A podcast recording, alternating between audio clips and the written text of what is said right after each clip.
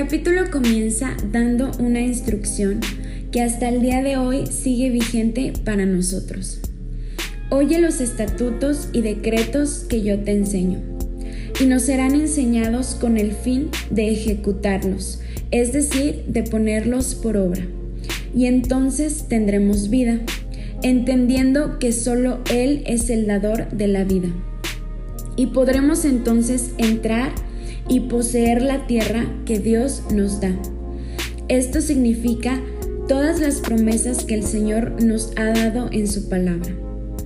La ley de Dios fue dividida en tres partes, lo civil, lo ceremonial y lo moral. La verdad es que, debido a la condición caída del hombre, guardar la ley estaba más allá de sus habilidades.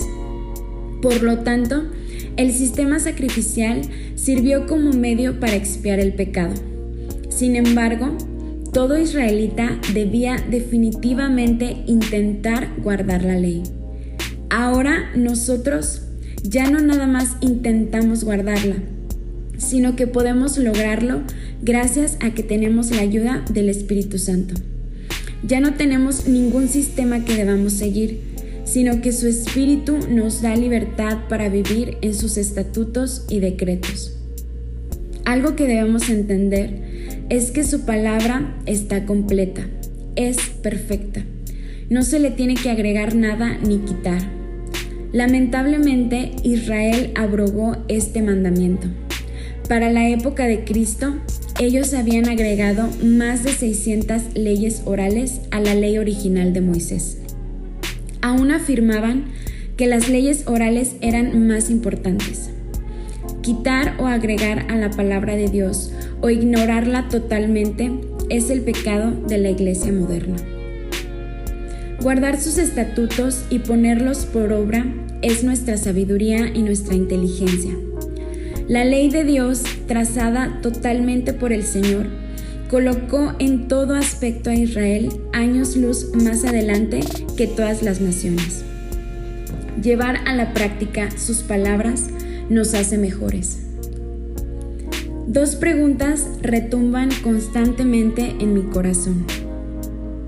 ¿Qué nación grande hay que tenga dioses tan cercanos a ellos como lo está Jehová nuestro Dios en todo cuanto le pedimos? Definitivamente ninguna nación en todo el mundo es tan bendecida como nosotros. ¿Y qué nación grande hay que tenga estatutos y juicios como es toda esta ley que Dios pone delante de nosotros? La respuesta es ninguna.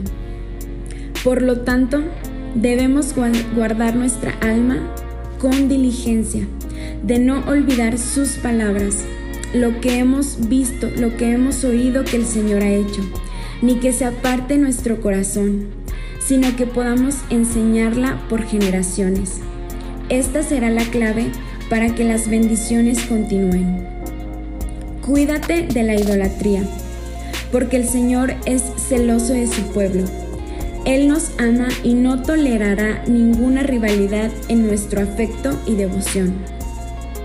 Aunque en la iglesia moderna no se fabriquen imágenes o esculturas, la idolatría está viva y activa. Cualquier cosa que pongamos en lugar de Cristo y el crucificado llega a ser un ídolo.